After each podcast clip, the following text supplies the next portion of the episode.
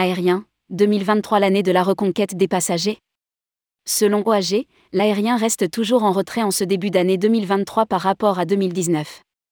Après une année 2022 plutôt satisfaisante pour l'aérien, en retrait de seulement 18% par rapport en 2019, avec un premier trimestre escamoté par le variant Omicron, le retour à la normale devrait attendre encore quelques mois.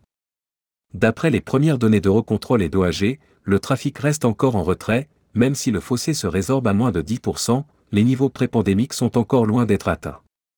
Rédigé par Jean Dalouse le mardi 17 janvier 2023.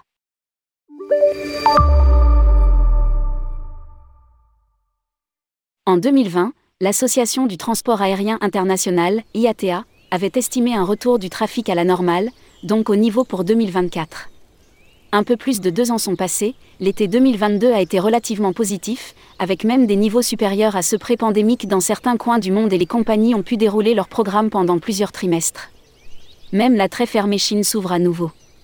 De quoi donner du baume au cœur du côté de Genève, puisque l'IATA s'attend même à voir l'industrie aérienne basculer dans la rentabilité. Malgré tout, en fin d'année dernière, l'association tablait sur un trafic à hauteur de 85,5% des niveaux de 2019, pour une demande de 4,2 milliards de passagers.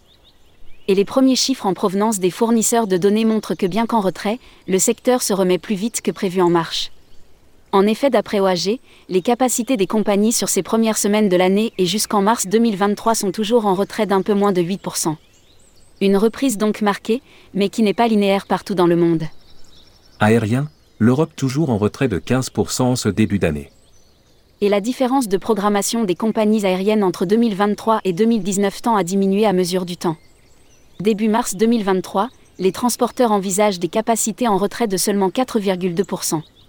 Attention, ces prévisions peuvent être ajustées à tout moment.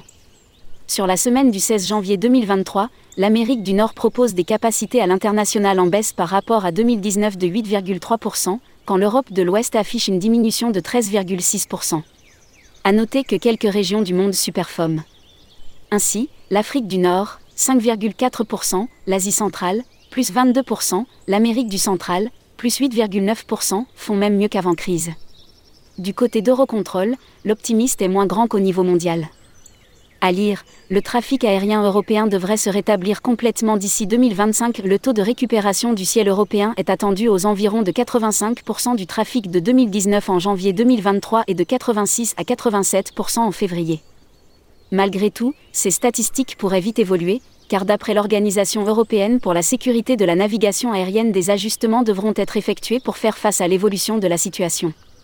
Des augmentations de capacité sont à prévoir prochainement. Pour Eurocontrol, le principal frein à la reprise reste une problématique de ressources humaines, face à une demande forte.